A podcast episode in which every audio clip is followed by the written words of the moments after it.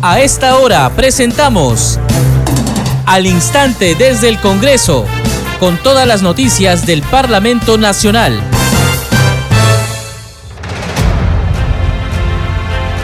Faltan 11 días para el bicentenario del Congreso de la República. 200 años construyendo democracia.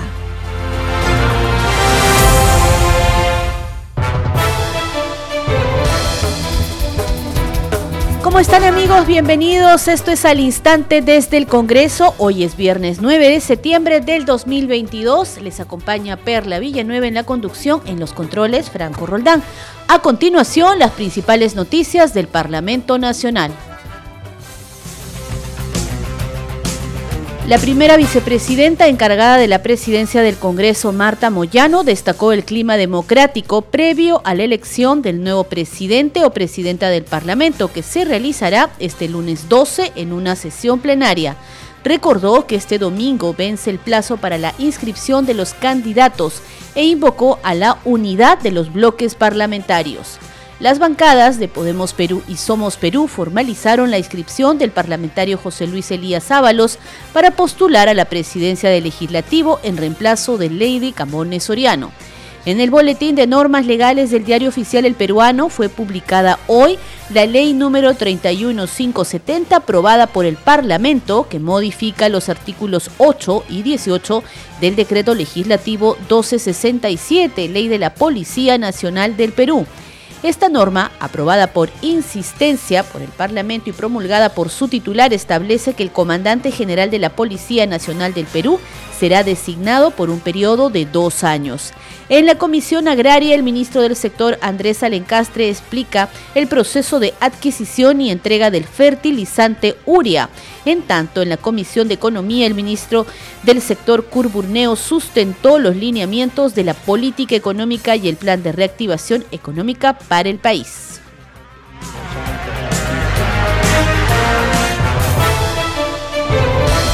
En al instante desde el Congreso les contamos que la primera vicepresidenta encargada de la presidencia del Poder Legislativo, Marta Moyano, destacó el clima democrático previo a la elección del nuevo presidente o presidenta del Parlamento, que se realizará este lunes 12 en una sesión plenaria. Recordó que este domingo vence el plazo para la inscripción de los candidatos según dispone el reglamento del Parlamento Nacional e invocó a la unidad de los bloques parlamentarios. Escuchemos. Tiene que tener en cuenta que el día domingo a las 10 de la mañana acaba el plazo para inscribir candidatos, aún, ¿no? Entonces, siempre hay que respetar a las bancadas que toman sus decisiones y presentan sus candidatos. Ocurre que a veces al final pueden presentar más candidatos y eso no hay problema, es parte de la democracia y es parte de las decisiones que tienen que ser las bancadas. Sí invoco desde mi posición y a manera personal invoco que haya unidad en las bancadas o por lo menos en los bloques, ¿no? Y esperemos que así sea. Por el lado de Fuerza Popular, ¿están viendo alguna alternativa de candidato? Ya se vocea al eh, congresista William Zapata como la alternativa de la oposición para la mesa directiva. Mi consenso? Mi bancada ya dijo, el secretario general del partido, ya dijo que va a apoyar al candidato de consenso del bloque democrático. El que tenga consenso a ese candidato es que va a apoyar, ya lo dijo el secretario general del partido. ¿Lo ven como el consenso? ¿Lo ven como el candidato de consenso? No puedo yo adelantar opinión sobre el tema, espero que ustedes puedan entender mi, posición. Es una pena que, si, si ocurriera, digamos, en el Parlamento, eh, que la mesa directiva, la presidencia de la mesa directiva sea ocupado por un grupo de personas que ustedes saben defienden a morir al señor Castillo, lo blindan y blindan incluso sus propias incapacidades y sus supuestos delitos, cuando sería una tristeza que el bloque democrático haya, mm, digamos, se haya dividido y se haya dejado sorprender, por decir de alguna manera, ¿no? la actitud y el plan de Palacio. Y el plan de Palacio era eso, lo que ustedes han visto, ellos lo han cumplido, ¿no? Han hecho, y, bueno, hay un grupo que ha caído redondito en ese plan. Esperemos que para el día lunes no se caiga redondito de nuevo. Se estaría por cambiar al presidente de la Comisión de Ética. Cuéntenos, por favor, sabiendo que hay investigaciones contra los niños y contra este caso, Freddy Díaz. No, hay una situación en la que vamos a pedir opinión ¿no? Eh, legal, porque la Comisión de Ética se elige por dos años. Es decir, la señora, la congresista Carol Paredes ha sido elegida por dos años, ¿no? Eh, sin embargo, como se atomizaron los partidos, eh, las bancadas, perdón, y tenemos como 13 bancadas, hay el pedido de que haya representación eh, en la comisión de ética, es decir, que todas las bancadas estén representadas, ¿no? Y para hacerlo tuvimos que aprobar la ampliación de los integrantes de la bancada, de 17 a 25. Y para que todos pudieran estar, entonces tiene que eh, se está convocando a las bancadas para que incorporen a nuevos miembros. Cuando se refiere a los que están en proceso eh, judicial, eso tiene una etapa y una forma, no porque yo lo acuse usted, este, ya es un proceso judicial. Los que están en proceso penal, eh, según el artículo 20 del reglamento, no pueden pertenecer ni a la Comisión de Ética, ni a la Comisión de Fiscalización, ni a la Comisión de Constitución. Eso se anunció en el Pleno una vez que aprobamos este, todos los integrantes de la Subcomisión de Acusación Constitucional se anunció. Y en la Comisión de Ética no es que se está cambiando a la presidenta del Congreso, simplemente se está incrementando el número de integrantes de la comisión porque, vuelvo a repetir, algunas bancadas se dividieron y necesitamos entonces tener la representación. Importantes precisiones que brindaba la prensa la primera vicepresidenta encargada de la presidencia del Congreso, Marta Moyano Delgado. Seguimos con más noticias en al instante desde el Congreso. A propósito, recordar que este lunes 12 de septiembre a las 10 de la mañana, en sesión especial, el Congreso de la República elegirá al presidente de ese poder del Estado para completar el periodo anual de sesiones 2022-2023. Las bancadas de Podemos Perú y Somos Perú formalizaron ya la inscripción del parlamentario José Luis Elías Ábalos para postular a la presidencia del legislativo. La mesa directiva encabezada por su primera vicepresidenta Marta Moyano declaró la vacancia del cargo de presidenta del Congreso y se procederá conforme al último párrafo del artículo 12 del reglamento del Congreso de la República. Recordar que en dicho artículo se establece que en caso de vacancia de cualquiera de los cargos de la mesa directiva, el presidente o quien lo reemplace convocará elecciones dentro de los cinco días posteriores de oficializarse la vacancia. En esta hipótesis, de ser necesario, puede citar a sesión especial. Es por ello, entonces, que esta elección se va a realizar este lunes 12 de septiembre a las 10 de la mañana y las inscripciones de candidatos finalizarán 24 horas antes, es decir, este domingo a las 10 de la mañana. A propósito, tenemos ya la citación de oficialía mayor a los 130 parlamentarios para lo que va a ser esta sesión especial de elección del presidente del Congreso. A la letra dice lo siguiente, señor congresista de la República, por disposición de la señora primera vicepresidenta encargada de la presidencia del Congreso, cumplo concitar a usted a la sesión especial presencial del Pleno en la que se llevará a cabo el acto de elección del cargo de presidente del Congreso y que se realizará el lunes 12 de septiembre del 2022 a las 10 de la mañana en el hemiciclo de sesiones. Del mismo modo, se comunica que el plazo de presentación ante la oficialía mayor de las propuestas de candidatos de los grupos parlamentarios para el cargo de presidente del Congreso vence el domingo 11 de septiembre a las 10 de la mañana. Por último, de conformidad con el artículo 12 del reglamento del Congreso, se recuerda que el acto electoral se realizará mediante cédulas, por lo que no será posible la votación a través de la plataforma virtual de sesiones del Congreso Lima, 7 de septiembre del 2022. Atentamente, José Chevasco Piedra, oficial mayor del Congreso de la República. Vamos a seguir con más noticias de este tema porque legisladores de las diferentes bancadas continúan dialogando para definir sus candidaturas a la presidencia del Parlamento. Los congresistas Ruth Luque y Jorge Montoya se pronunciaron sobre este tema. El congresista de Renovación Popular, Jorge Montoya, consideró que su colega José Williams, de Avanza País, sería el candidato ideal para presidir el Poder Legislativo.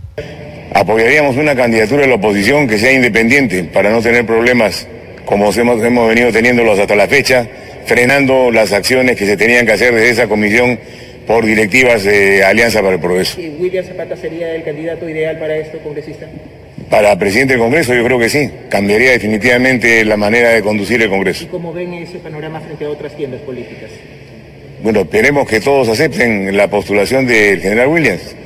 Espero que sea eso y sería la solución más rápida que podríamos tener en este momento. Por su parte, la congresista de Cambio Democrático, Ruth Luque, manifestó que su colega de bancada, Edgar Raimundo, será su candidato para entablar diálogos con diferentes bancadas de cara a la elección del nuevo presidente del Congreso. Y si generamos, digamos, otras candidaturas, si se genera, digamos, un consenso, sea sobre la candidatura de parte de quien nosotros estamos proponiendo, que es el congresista Edgar Raimundo, por supuesto que seguiremos hablando con todas las fuerzas políticas y es un diálogo que vamos a iniciar desde ahora y de hecho ya tenemos algunas reuniones que queremos desarrollar con las distintas fuerzas políticas. ¿Cree que es conveniente que las izquierdas vayan separadas? Mire, yo creo que es importante el diálogo, ¿no? Yo creo que en el marco del diálogo podemos encontrar los consensos. Otras bancadas también han anunciado candidatos como Luis Aragón en Acción Popular y Guido Bellido en Perú Libre para iniciar conversaciones y llegar a consensos que permitan elegir a un nuevo titular del Congreso.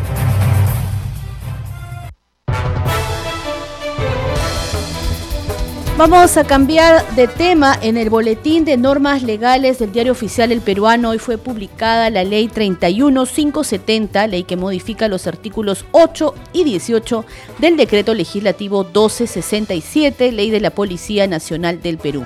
Esta norma, aprobada por insistencia por el Congreso de la República y promulgada por su titular, establece que el comandante general de la Policía Nacional del Perú será designado por un periodo de dos años el artículo 8 de la ley en mención respecto a la conformación del alto mando de la Policía Nacional señala que éste está conformado por el comandante general, el jefe de Estado Mayor y el inspector general. Además, precisa que el comandante general puede ser cesado antes de la conclusión de su periodo únicamente por las causales siguientes, por muerte, por solicitud de pase a retiro, por incapacidad física permanente debidamente declarada por una junta médica que precise su inhabilitación para el ejercicio de la función. De igual forma, por incurrir en falta muy grave, de acuerdo al régimen disciplinario de la Policía Nacional, por incurrir en la comisión de delito doloso declarada por sentencia firme del Poder Judicial y por incurrir en la comisión de delito flagrante. Hay que destacar que el Pleno de la Representación Nacional aprobó el 1 de septiembre la insistencia del autógrafo observada por el presidente de la República, que establece que el comandante general de la Policía Nacional del Perú ejerza su cargo por dos años con el fin de generar estabilidad y que pueda proyectar estrategias y acciones para combatir la inseguridad ciudadana en el país. Seguimos con más noticias. Esto es al instante desde el Congreso a través de Congreso Radio. En la Comisión de Economía, el titular del sector, Curburneo, sustentó los lineamientos de la política económica y el plan de reactivación económica para el país. Escuchemos parte de la sesión. Se, cuestiona este tema de la expansión del presupuesto y del plan de reactivación y, y se pregunta por qué no se mejora, o sea, por qué no se atiende más o se concentra más las atenciones en la parte financiera respecto a lo que es la situación fiscal. Entre líneas, lo que se está diciendo cuando se menciona, se menciona ello es por qué el déficit, fiscal no se reduce mucho más que las previsiones que están puestas, digamos, en los, documentos oficiales o inclusive, digamos, en la normatividad fiscal. Por ejemplo, el próximo este año el déficit fiscal debe tiene un tope de 2.5% y el próximo de 2.4%. Entonces, si se quisiera ser mucho más, vamos a decirlo así, eh, preocupado por ir más allá de lo que la regla establece, el mensaje entre líneas es reduce el gasto, ¿no es cierto?, y potencia el ingreso. Pero la pregunta que yo me hago frente a ese escenario es, si vale la pena, por ejemplo, reducir el déficit fiscal por debajo, por ejemplo, del 2.5% establecido como tope para este año o por debajo del 2.4% establecido como tope para el próximo, ¿tendría sentido hacer eso mientras que a la vez cortamos el gasto, reducimos las posibilidades de que el Estado pueda atender las necesidades de los ciudadanos? En tanto, en la Comisión Agraria, el ministro del sector, Andrés Alencastre, explica el proceso de adquisición y entrega del fertilizante URI. Escuchemos parte de la sesión en la que la presidenta de este grupo de trabajo parlamentario, Nilsa Chacón, le hace las consultas respectivas al ministro Alencastre. Señor ministro, el Midagri ahora aplicará el fertiabono como una estrategia alternativa para atender a los agricultores frente a la no llegada de la uria.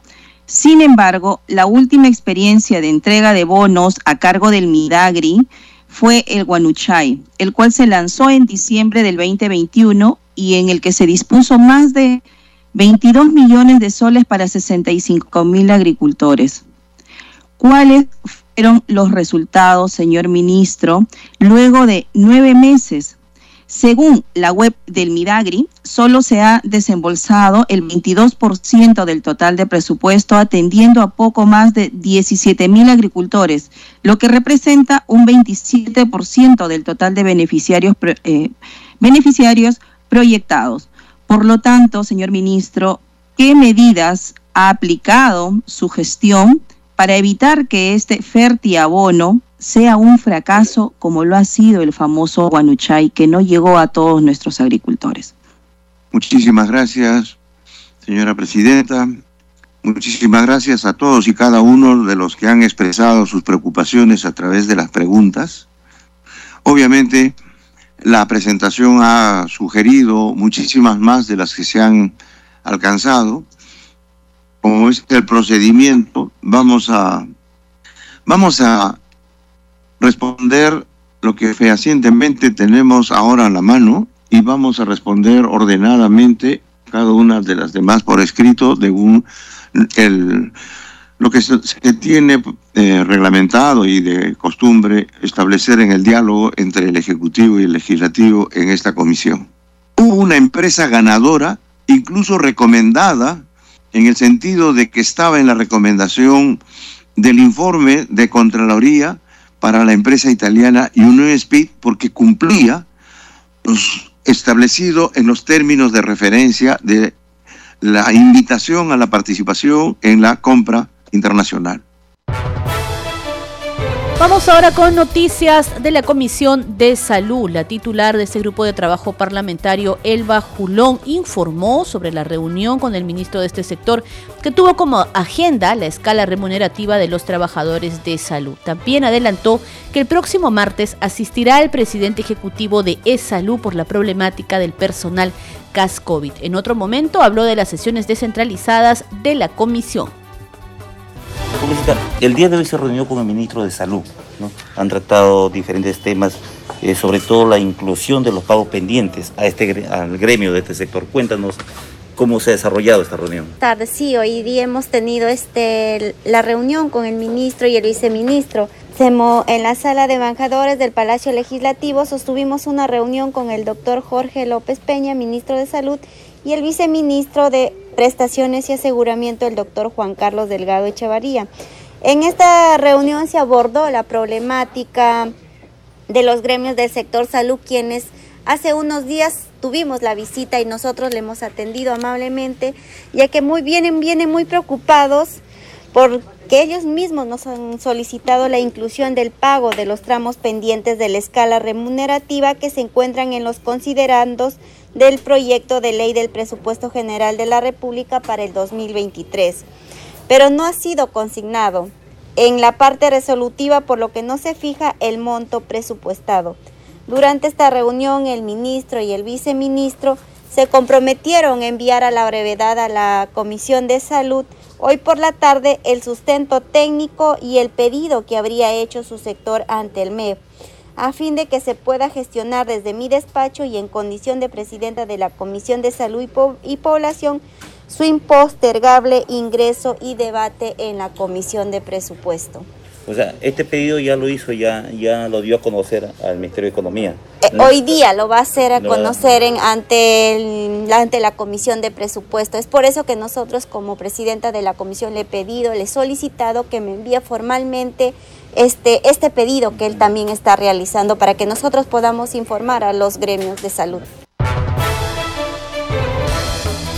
Y hoy a partir de las 2 de la tarde se realizará la primera sesión extraordinaria de la Comisión de Energía y Minas con la presencia de la ministra del sector Alexandra Herrera en la sala Bolognesi de Palacio Legislativo. En esta sesión ordinaria se aprobará la conformación de cuatro grupos de trabajo. Tenemos el informe. Este viernes, la Comisión de Energía y Minas realizará su primera sesión extraordinaria con la presencia de la ministra del sector, Alessandra Herrera Jara, a las 2 de la tarde en la Sala Bolognesi del Palacio Legislativo. Previamente fue aprobado por unanimidad solicitar a la presidencia del Congreso poner a consideración del Pleno la segunda votación del proyecto de ley 1883, que modifica el artículo 3 de la norma que a su vez modifica varios artículos e incorpora uno más de la ley que crea el Fondo de Compensación Social Eléctrica con la finalidad de adelantar su vigencia. También fue aprobada la conformación de cuatro grupos de trabajo de la Comisión de Energía y Minas, correspondiente al periodo anual de sesiones 2022-2023, el de tarifas y generación eléctrica, coordinado por el congresista Ilich López, el de hidrocarburos, coordinado por el legislador Jorge Morante, el de procedimiento minero en Huancavelica, a cargo del parlamentario Alfredo Pariona, y el de minería en la región Moquegua, a cargo del congresista Jorge Coaila. Al inicio de la sesión, Ricardo Villavicencio Ferro, director de Procesamiento, Transporte y Comercialización de Hidrocarburos y Biocombustibles del Ministerio de Energía y Minas, sustentó el proyecto de ley 2423-2021 del Poder Ejecutivo, mediante el cual se propone establecer que el ingreso de vehículos de transporte internacional por carretera al territorio nacional cumpla con la normativa vigente en el país en materia de calidad de combustibles a fin de evitar la contaminación ambiental que el transportista tiene que presentar cuál va a ser la procedencia del combustible, es decir, si lo ha adquirido en un grifo eh, nacional dentro del territorio peruano o si lo ha adquirido en el extranjero. De acuerdo a la regulación de calidad que tiene cada país, eh, esto va a originar que se pueda establecer si el producto que tiene ese transportista, este medio de transporte, cumple o no cumple con la calidad nacional. En caso el vehículo cuente con combustible que no cumple con la calidad, únicamente se va a permitir su ingreso con la cantidad mínima necesaria hasta que pueda llegar al primer grifo peruano. Seguidamente, Rolando Jayo Melgar, alcalde de la Municipalidad Distrital de Ocucaje, en su condición de autor de la iniciativa, sustentó el proyecto de ley 2454, mediante el cual se propone crear el canon energético por el aprovechamiento de energía eólica, canon eólico para su distrito, destinado a financiar obras locales. En la estación de pedidos se acordó citar a una próxima sesión al presidente de Petroperú. Congreso de la República, 200 años construyendo democracia. En el mes del bicentenario del Congreso de la República les contamos parte de la historia de José de la Mar, considerado por la mayoría de historiadores como el primer presidente constitucional de la República del Perú. Los detalles a cargo de nuestra compañera Mayra Alegría. Hablemos del Bicentenario. Congreso de la República. 200 años construyendo democracia. José de la Mar nació en Cuenca, provincia de Quito, en Ecuador el 12 de mayo de 1776. Siendo un niño, viajó a España e ingresó al Seminario de Nobles de Madrid. En su juventud ingresó al ejército español en el prestigioso regimiento de Saboya y allí le fue conferido el grado de subteniente. Luego luchó contra las fuerzas de Napoleón en la independencia de España.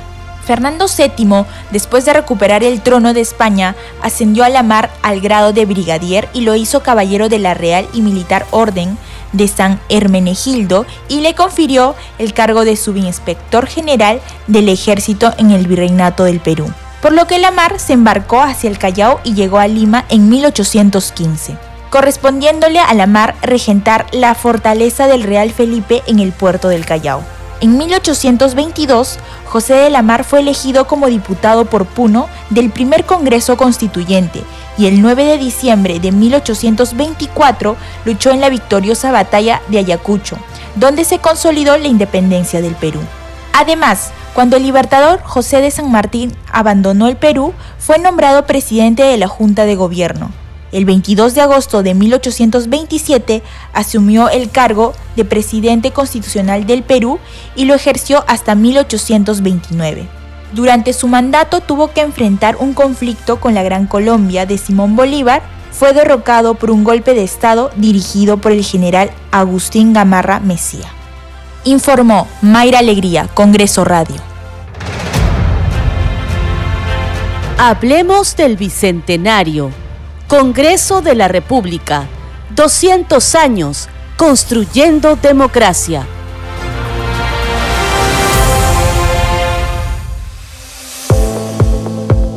Congreso en redes. Danitza Palomino nos trae a esta hora las novedades en las redes sociales. Adelante, Danitza. Muchas gracias Perla. Vamos a dar cuenta de las publicaciones en redes sociales. Iniciamos con la cuenta del Congreso de la República. Dice, Congreso informa, citan a sesión especial del Pleno del Congreso para este lunes 12 de septiembre desde las 10 de la mañana con la finalidad de elegir al presidente o presidenta del Congreso de la República. Vamos con otra publicación. Dice, Ley del Congreso. En el diario oficial El Peruano se publicó la norma aprobada por el Congreso que establece designar por un periodo de dos años al comandante general de la Policía Nacional del Perú. Vamos con otra publicación, esta vez de la congresista Silvia Montesa. Dice importante, participamos de la séptima sesión descentralizada de la Comisión de Seguimiento al proceso de reconstrucción de las zonas afectadas por el fenómeno del niño costero en el auditorio de la Municipalidad de Cajamarca.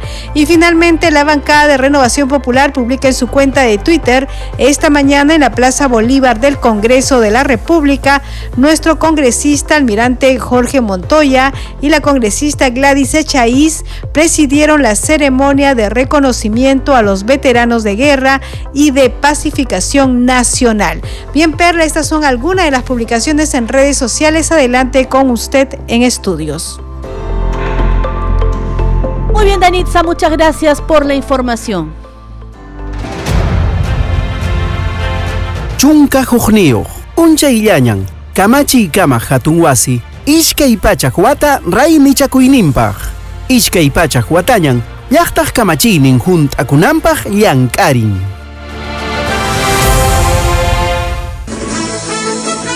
Este programa se escucha en las regiones del país gracias a las siguientes emisoras. Radio Inca Tropical de Abancaya Purímac, Cinética Radio de Ayacucho, Radio TV Shalom Plus de Tingo María, Radio Madre de Dios de Puerto Maldonado, Radio TV Perú de Juliaca Puno, Radio Amistad de Lambayeque, Radio El Pueblo de Ayacucho, Radio Satel Perú de Lampa en Puno, Radio La Voz del Valle de Aplao en Arequipa, Radio Estar de Moyendo en Arequipa, Radio Gaceta Ucayalina Online, Radio Líder de la Unión en Piura, Radio Victoria de Ocros en Huamanga, Ayacucho. Enseguida, los titulares de cierre. La primera vicepresidenta encargada de la presidencia del Congreso, Marta Moyano, destacó el clima democrático previo a la elección del nuevo presidente o presidenta del Parlamento, que se realizará este lunes 12 en una sesión plenaria recordó que este domingo vence el plazo para la inscripción de los candidatos e invocó a la unidad de los bloques parlamentarios. Las bancadas de Podemos Perú y Somos Perú formalizaron la inscripción del parlamentario José Luis Elías Ábalos para postular a la presidencia del legislativo en reemplazo de Lady Camones Soriano. En el Boletín de Normas Legales del Diario Oficial El Peruano fue publicada hoy la Ley 31570, aprobada por el Parlamento, que modifica los artículos 8 y 18 del Decreto Legislativo 1267, Ley de la Policía Nacional del Perú. Esta norma, aprobada por insistencia por el Congreso, establece que el comandante general de la Policía Nacional será designado por un periodo de dos años. En la Comisión Agraria, el ministro del sector, Andrés Alencastre, explica el proceso de adquisición y entrega del fertilizante Uria, entre otros temas. En tanto, en la Comisión de Economía, el ministro del sector, Curburneo, sustentó los lineamientos de la política económica y el plan de reactivación económica para el país. De esta manera ponemos punto final a esta edición última de la semana de Al Instante desde el Congreso. Nos reencontramos el lunes con más información del Parlamento Nacional. Buen fin de semana.